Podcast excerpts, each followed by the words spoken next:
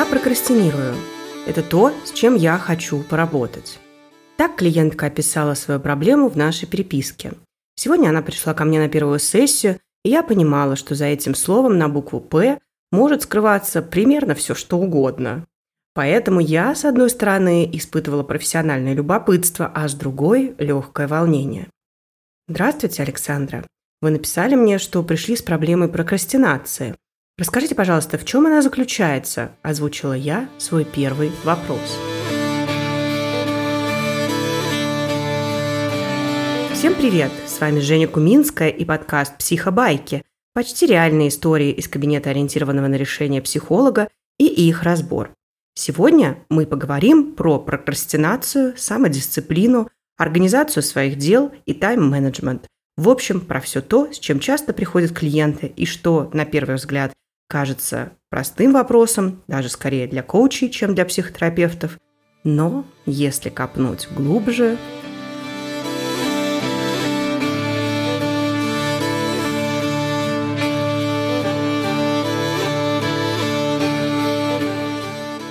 Да, Евгения, все верно. Я прокрастинирую. Когда вы говорите «прокрастинирую», что вы имеете в виду? Как это выглядит? Это началось где-то во времена ковида. Тогда нашу фирму, как и многие, перевели на удаленную работу. Для меня это был новый опыт. Я работала всегда в офисе, и там у меня не было проблем. Я делала все, что нужно, и успевала. А дома я перестала успевать вообще что-либо. Постоянно дотягивала до дедлайнов, несколько раз даже эти дедлайны пропускала. При этом я понимала, что трачу время зря, но ничего не могла с этим сделать. Значит, во время ковида вы впервые попробовали работать из дома и столкнулись с тем, что вы тратили свое время не на работу, а на что-то другое. Да, это так. Но при этом не на работу вы тратили не все время, все-таки сколько-то работали, достаточно, чтобы доделывать работу к дедлайнам. Ну, не всегда, иногда я их пропускала. А когда вы их пропускали, доделывали ли вы работу после? Да, я доводила работу до конца. Угу. Значит, все же какое-то время у вас получалось работать, но этого времени было недостаточно, чтобы всегда успевать к дедлайнам. Да, верно. Ну и мне не нравилось, что я работала какими-то налетами, как перед экзаменом в последний день. То есть я весь срок работы не работала, а перед дедлайном дня за два садилась и вообще не вставала. Угу. То есть у вас была стратегия, как успеть к дедлайну, работать не вставая, но вам такая стратегия не подходила. Да, она была слишком выматывающей эмоционально и физически. Я была будто в огне, мне было страшно, тревожно, я ругала себя, что дотянула. Качество проекта было минимальным, потому что сроки малые. Да, я слышу, что эти периоды были очень тяжелыми для вас. Прокрастинация, которая у вас сейчас, она такая же, как тогда? Вы все делаете за два дня до дедлайна? Ну, во многом да, та же самая, но я хотя бы перестала пропускать дедлайны. Правда, теперь у меня много проектов, и получается, что я постоянно в огне. У меня каждый день какой-то дедлайн. Значит, за эти несколько лет с ковида вы научились работать так, что не пропускаете дедлайны. При этом у вас по-прежнему вся работа делается быстро, за два дня до срока. А из-за того, что проектов стало больше, вы постоянно испытываете нервное напряжение и тревогу. Да, все так. Вы пришли с проблемой прокрастинации, но сейчас появилась тема эмоционального напряжения. Если я правильно понимаю, то вы считаете, что если справитесь с прокрастинацией, то у вас пропадет эмоциональное напряжение.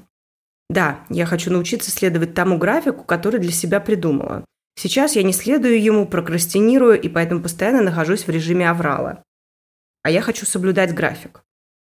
В результате нашей работы вы хотите найти способы, которые будут вам помогать следовать графику, который вы для себя придумали, верно? Да, верно. Так. В этой точке я понимаю, что я все еще не понимаю ничего, но общий запрос на терапию понятен, желание следовать графику. Хорошо. В конце нашей работы вы хотели бы соблюдать ваш график. А давайте представим, что мы с вами закончили работу и сделали это успешно, и вот вы просыпаетесь утром и уже умеете следовать вашему графику. Вы можете описать ваш день прямо с момента подъема? Так, подъем в 7.30, умывание, 30 минут зарядка, душ, потом завтрак, прогулка с собакой, после я возвращаюсь домой, сажусь работать и работаю до обеда. Далее обед, затем я снова работаю до 6-7 часов вечером где-то. Закончив работать, ужинаю, отдыхаю и готовлюсь ко сну.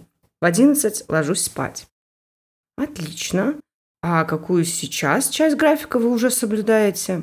Никакую. Совсем никакую.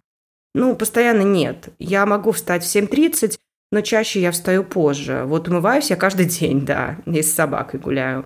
Зарядку слишком часто пропускаю. Работать вовремя не начинаю. Если начинаю, то ближе к обеду, и обед пропускаю. После 12 где-то, получается, начинается рабочий день. Потом я сижу до ночи работаю, где-то в 9-10 вечера понимаю, что так невозможно, встаю и в погоне хоть за каким-то вечером могу лечь спать э, в час, в два ночи. Угу. Значит, получается только умываться и гулять с собакой. Расскажите, пожалуйста, а как вы составляли этот ваш график? Какие знания о себе позволили вам быть уверены, что это именно тот график, который поможет вам не жить в режиме аврала? Ну, я знаю, что я хочу работать 8 часов в день. Я так делала, когда работала в офисе. У меня в эти периоды не было авралов. Была работа как надо. Про зарядку я знаю, что если я делаю зарядку, то у меня потом день хороший, бодрый. Мне легче следовать плану. Я спокойнее, что ли. Вечер я хочу иметь для себя, для каких-то сериалов, книг, может, встреч с кем-то, иначе ощущение, что в течение недели нет жизни. Значит, когда вы работали в офисе по 8 часов, вы все успевали, и вы хотите воспроизвести это и в удаленной работе. А расскажите, пожалуйста, как именно вы работали эти 8 часов в офисе? Ну как, сидела и работала. Если я правильно понимаю, то мы в офисе редко прямо сидим работаем. Бывают разные совещания, поручения, когда надо куда-то сходить. Иногда кто-то в кабинет зайдет поболтать. Ну да, конечно, это у нас все было. Но тут тоже созвоны в зуме, кто-то постоянно отвлекает, надо кому-то что-то отправить. Да, действительно, это все есть, но теперь все это происходит не вставая от экрана. Да, это так. Созвоны, документы и даже личные приписки – все на компьютере. И поэтому так легко отвлечься на какое-то входящее сообщение.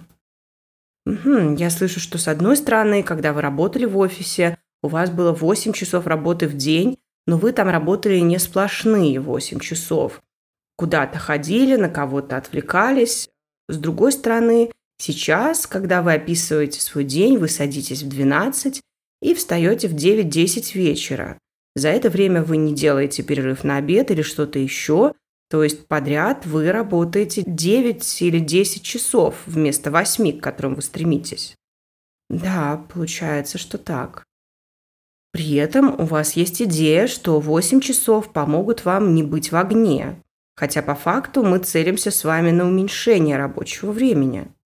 Я на самом деле не фанат переработок, и у меня откликается идея про снижение времени с 10 часов до 8, но мне важно понять, как в вашей картине мира другое распределение рабочего времени плюс его уменьшение будет влиять на ваше эмоциональное напряжение во время работы. Хороший вопрос. Сейчас вы сказали про снижение рабочего времени, и мне стало страшно. Страшно, что я не буду всего успевать. Да, часто бывает так, что именно страх позволяет нам проработать много часов подряд, не вставая. Но и страх в то же время дает эмоциональное напряжение. Так ли это у вас? Да, очень похоже. Значит, в результате нашей работы вам хотелось бы относиться без страха к тому, что вы работаете 8 часов в день, а не 10 и это помогло бы вам приблизиться к соблюдению графика? Не знаю. Ничего страшного, это нормально не знать ответ сейчас. Расскажите мне, пожалуйста, что поменяется в вашей жизни, когда вы сможете работать ваши 8 часов так, как они у вас распределены в графике? Я буду меньше уставать. Угу, окей, усталость уйдет.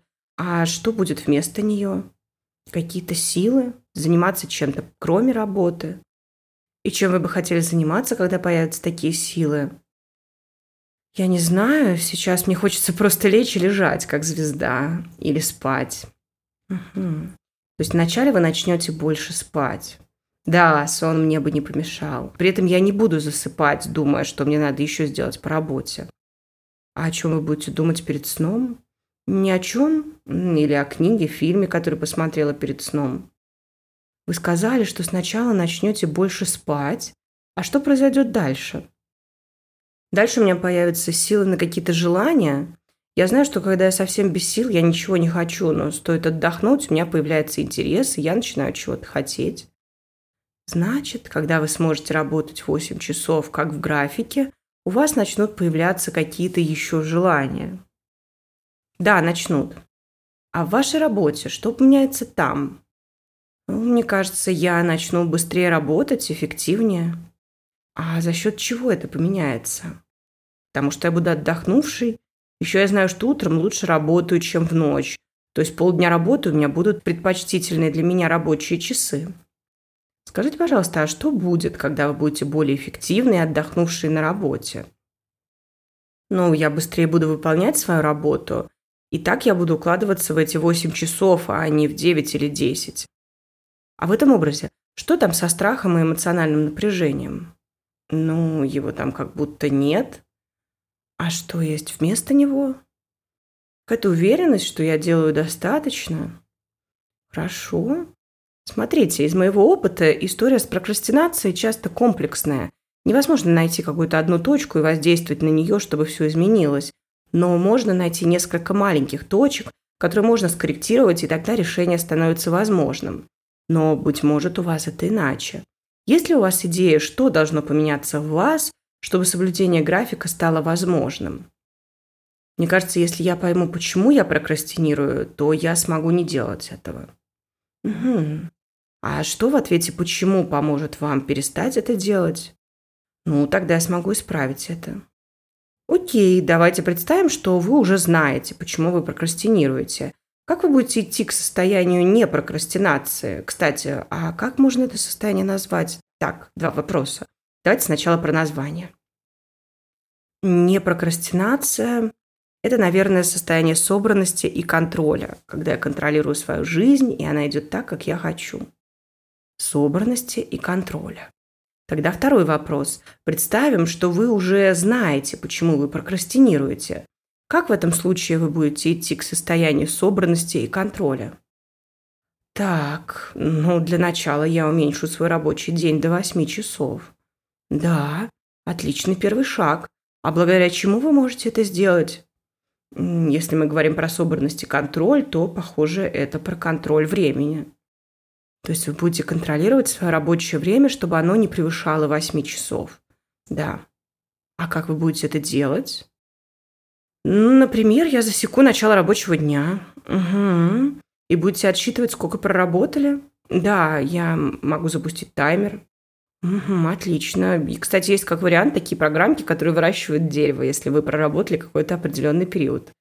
Да, наверное, попробую что-то такое. Угу. Смотрите, путь к полноценному первому шагу – это уменьшение рабочего дня до 8 часов. И это как будто большой путь. А в качестве домашнего задания мне хотелось бы дать вам что-то небольшое и очень подъемное. Какой-то маленький шажок. Как вы думаете, каким бы он мог быть? Что могло быть чем-то таким на этой неделе? Или, может быть, такой скачок будет вам по силам? Нет, думаю, можно поменьше. Пусть на этой неделе я найду удобный способ контролировать рабочее время. Отличный маленький шаг. В следующий раз тогда обсудим, что у вас получилось и какие вы нашли способы. В конце хочется уточнить один вопрос. А я правильно понимаю, что соблюдение графика, который вы для себя придумали, это ваш способ, средство прийти к состоянию собранности, контроля, увеличения сил и расширения пространства жизни вне работы? Я спрашиваю это потому, что мне важно понять нашу финальную цель и отделить цель от способа ее достижения. Да, пожалуй, это так. Собранность, контроль, увеличение количества сил, расширение пространства вне работы. Мне нравится. Отлично. Тогда на следующем занятии мы с вами обсудим, какие способы контроля времени вы нашли, и еще внимательнее изучим это целевое состояние. Да, договорились. Спасибо.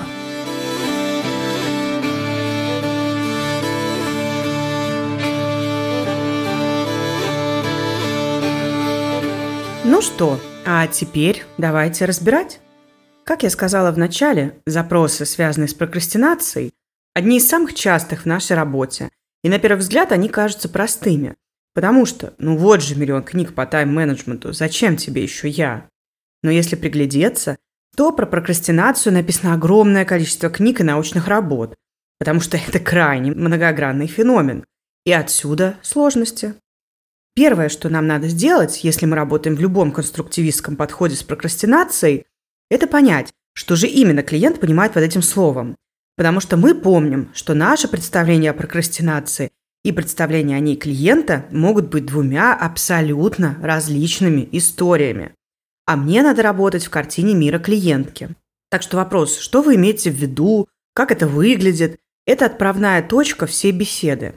Мы получаем ответ, что для клиентки прокрастинация – это когда она тратит свое время не на работу, а на что-то другое.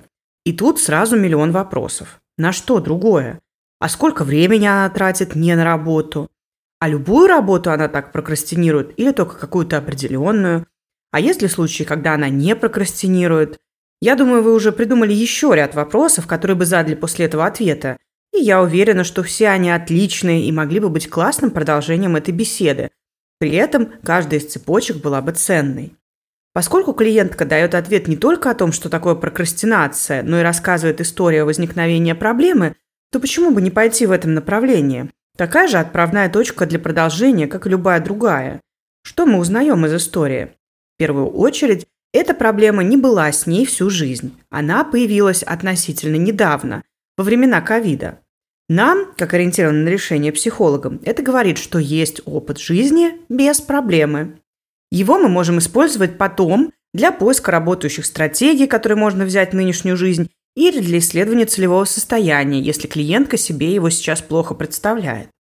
Далее мы узнаем про то, за счет чего она справляется сейчас. Самой клиентке кажется, что она не справляется, но на деле она продолжает работать, и у нее даже возросло количество проектов. Значит, рабочий способ справляться есть. Она справляется налетами, садится за работу близко к дедлайнам и в таком ударном режиме делает все, что нужно. Я думаю, такой способ справляться найдется у многих из нас, как считаете? Во всяком случае, у меня он точно есть. Но раз клиентка у нас, то такой способ справляться ей по каким-то причинам перестал подходить. И мы узнаем почему. Потому что этот способ крайне ресурсозатратен. Он выматывает ее. Из-за такого способа клиентка находится длительное время в эмоциональном напряжении на протяжении всей тянущейся задачи. А из-за возросшего числа проектов исчезли перерывы между задачами, а значит и периоды эмоционального расслабления. Тут у меня возникает гипотеза, что именно эмоциональное напряжение – проблема клиентки, а избавление от прокрастинации – это способ ее решения. Нам важно в работе понимать истинную цель и отделять ее от способа, который принес клиент. Потому что если мы законтрактируемся на способ, а не на цель, при этом желаемый способ по каким-то причинам не будет реализован, то запрос становится нереалистичным, а у клиента падает надежда. Если цель ставить не на способ, тогда мы можем быть более гибкими в том, как ее достигаем. Один из вариантов отделить целевое состояние от способа – спросить, Давайте представим, что вы все еще продолжаете делать работу так налетами, но эмоциональное напряжение исчезает. Будет ли это для вас подходящим результатом? В кейсе я спросила иначе. Если я правильно понимаю, то вы считаете, что если справитесь с прокрастинацией, то у вас пропадет эмоциональное напряжение. Этот вопрос еще и про саму связь между этими двумя состояниями в картине мира клиентки – прокрастинацией и эмоциональным напряжением. После того, как мы прояснили проблему и поняли, что способ решения – это соблюдение графика, наша задача – исследовать способ решения, который клиент считает наиболее предпочтительным, то есть исследовать тот самый график. С графиками часто бывает две загвоздки. Во-первых, они недостаточно проработаны. То есть клиент на самом деле ни разу в подробностях не обдумывал, как этот график должен выглядеть. Чаще всего это просто некоторые наброски того, что должно быть в течение дня. Во-вторых, если они проработаны хорошо, то часто эти графики нереалистичны. В них клиент пытается впихнуть все, закладывает на большие задачи слишком мало времени, задач этих много, времени на перерывы и отдых мало, одно дело сменяет другое, а время на ничего не делание отсутствует, заменяясь какой-то суперполезной активностью. С недостаточной проработанностью в целом понятно, что делать, задавать вопросы, помогающие детально представить этот план. В РКТ много средств, которые позволяют детализировать желаемый результат. А вот что делать с нереалистичностью? Ведь это, по сути, экспертная оценка, а у РКТ не экспертный метод. Если клиент считает, что такое расписание – то, что ему нужно, значит, он знает лучше или нет? А если я считаю, что такое расписание загонит его в выгорание и больницу, то я знаю лучше, или это уже экспертная позиция, или как? Чтобы оставаться в неэкспертной позиции, важно выкрутить исследовательское любопытство на максимум. Клиент на основании чего-то решил, что ему это подходит. Откуда клиент это знает? Откуда вообще взялась идея, что это так? Что из этого клиент уже пробовал вживую? А что еще предстоит попробовать? Как клиент поймет, что из этого будет подходить, а что нет? Куски расписания будут пробоваться в экспериментальном порядке в качестве маленьких шагов, а затем совместно анализироваться, какие изменения получились, а какие нет. Что работает, оставляем, что не работает, делаем иначе. Например, в ходе экспериментов клиент говорит, что до обеда все отлично, а после не получается держать график. И что меняется после обеда? Может, например, оказаться, что после обеда у клиента начинает болеть голова. Понятно, что причин головной боли может быть очень много. Но наша задача – придумать, что мы можем поменять, чтобы голова после обеда не болела. И тогда в ход идет изменение первой половины дня, перерывы между задачами, прогулки, отдых вне экрана и даже, о боже, послеобеденный сон. Попробуем. Получается ли начать вторую половину дня без боли? Если да, тогда отлично. Значит, такое расписание рабочее. Так постепенно вы придете с клиентом к оптимальному графику, который не перегружен. Это работа не на одну сессию. Клиенту можно это сказать, что выработка подходящего расписания может потребовать времени и экспериментов. За счет такого исследования вы не транслируете экспертно «это невозможно». Вы вместе с клиентом ищете то, что возможно и реализуемо в жизни клиента вот прямо сейчас. Потому что на самом деле есть ситуация, когда клиенты не могут себе позволить снизить рабочую нагрузку. Не из-за того, что не хотят, а потому, что есть другие причины, которые вынуждают клиента выбирать нагрузку, а не work-life balance.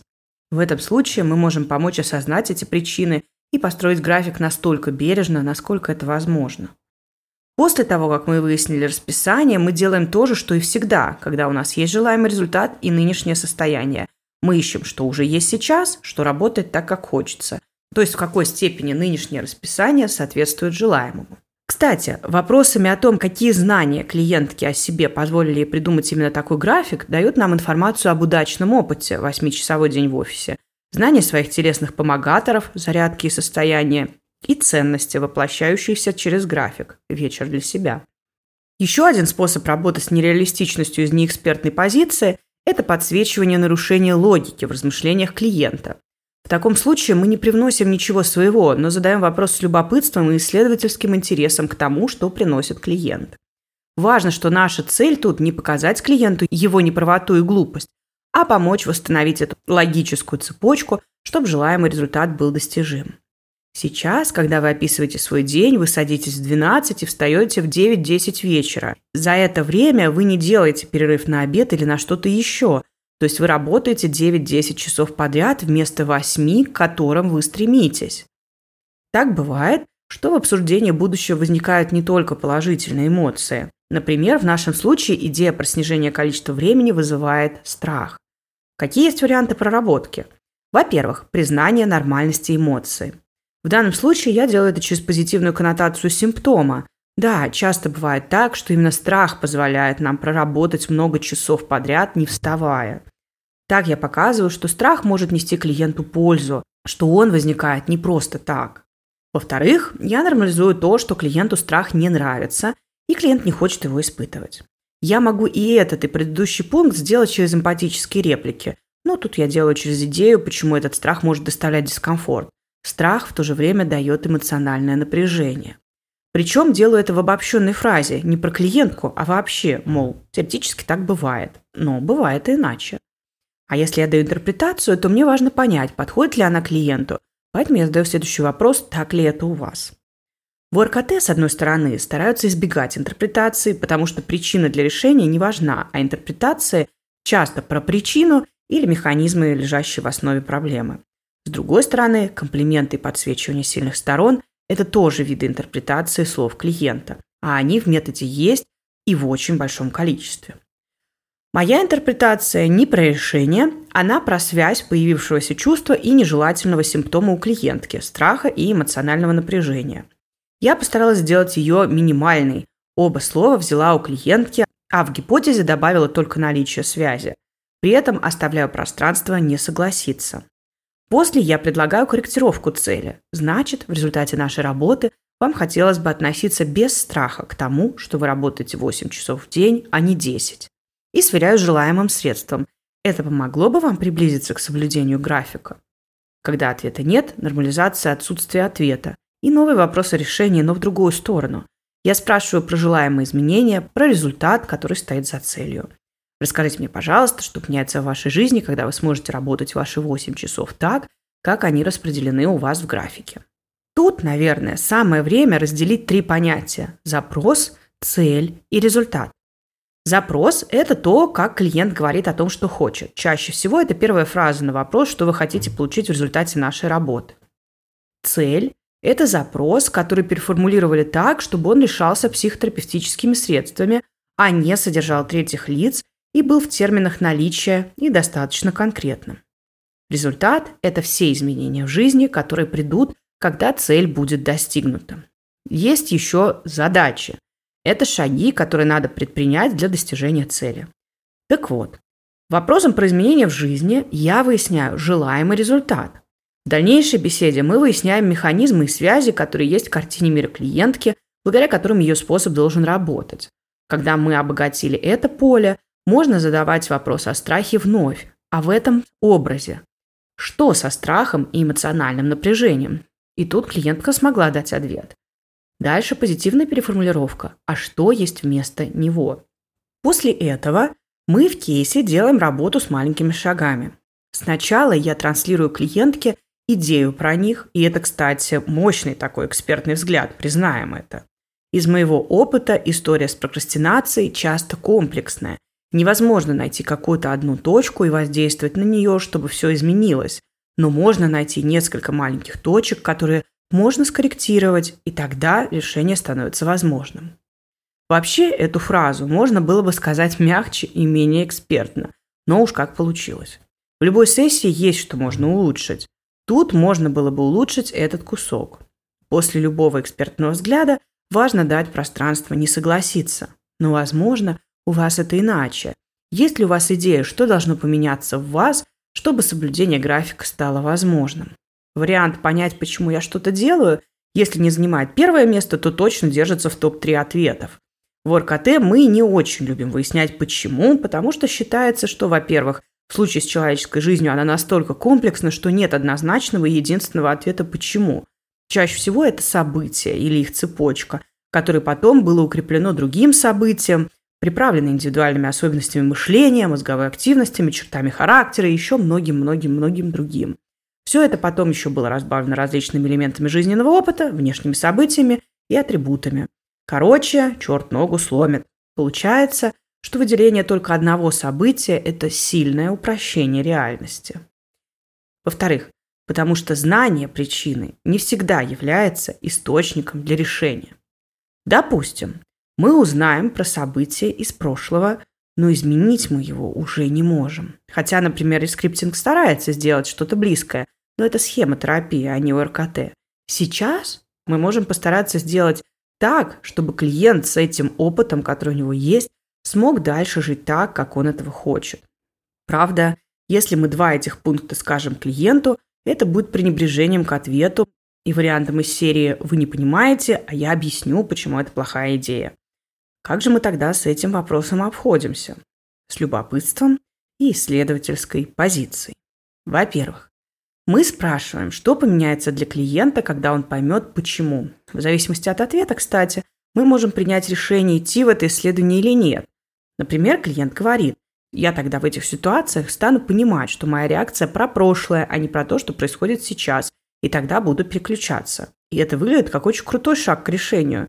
Можно идти вперед и искать, какая информация из прошлого позволит клиенту переключаться. Если же ответ неопределенный, то мы можем использовать способ «давайте представим, что вы уже знаете». Так мы узнаем, есть ли уже сейчас у клиента идея о том, что сделать. Это позволит нам обойти те ситуации, когда ответ на вопрос «почему» ищется из-за того, что он вроде как нужен, а на деле клиент может обойтись без него. После того, как с вопросом «почему» мы разошлись, время сделать позитивную переформулировку задачи. Лучше поздно, чем никогда. Меняем не прокрастинацию на состояние собранности и контроля, а в завершении минимизация маленького шага и домашнее задание. Что еще тут могло быть, но этого не было? Мы могли бы поговорить о тех навыках, которые помогают справляться клиентке с прокрастинацией уже сейчас. Кстати, это может быть отличный разговор на будущие сессии. Еще мы можем узнать, какие чувства клиент испытывает, когда сейчас думает о построенном графике, и с каким чувством хочет о нем думать в желаемом образе будущего. Мы можем работать над новым графиком, сверяясь с этим желаемым чувством. Офисный опыт можно разложить на предмет помогающих привычек или особенностей организации дня, рабочего пространства, а затем выбрать, что из этого можно перенести в нынешнюю ситуацию. Идею рассмотреть прокрастинацию как позитивный симптом тоже очень в русле подхода. Что полезного она хочет тебе сказать? Какое важное знание о себе несет? От чего оберегает и что помогает достичь? Это не про вторичную выгоду. Вторичная выгода в самой формулировке – конструкция обвиняющая. Это про ценность и важность тех действий, которые сейчас есть у клиента. Тут же можно поговорить про позитивную прокрастинацию, что клиентка делает полезное, когда она не занимается работой. Еще мы можем поговорить про желаемые навыки, чему новому клиентка могла бы научиться, чтобы быть в состоянии собранности и контроля для более эффективного выполнения рабочих задач. В контексте прокрастинации нужно держать всегда руку на пульсе, потому что иногда с проблемой прокрастинации рука об руку идут СДВГ, перфекционизм, трудоголизм, нереалистичные представления к себе или просто отсутствие навыков по планированию. Но РКТ про решение, а не про проблему, поэтому с каждой из перечисленных областей можно работать арсеналом инструментов, которые есть у ориентированного на решение практик.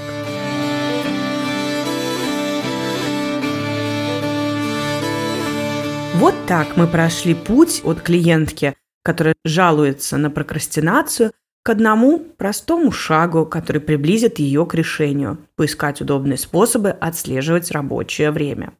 И тут я хочу спросить у вас, а что вам помогает справляться с прокрастинацией или хотя бы чуть-чуть снижать ее количество? Не забывайте, что подкастом можно и нужно делиться, рассказывать о нем людям вокруг. Это помогает психобайкам расти. Так что комментарий, лайк или пост – это очень важные действия, которыми вы поддерживаете и подкаст, и меня.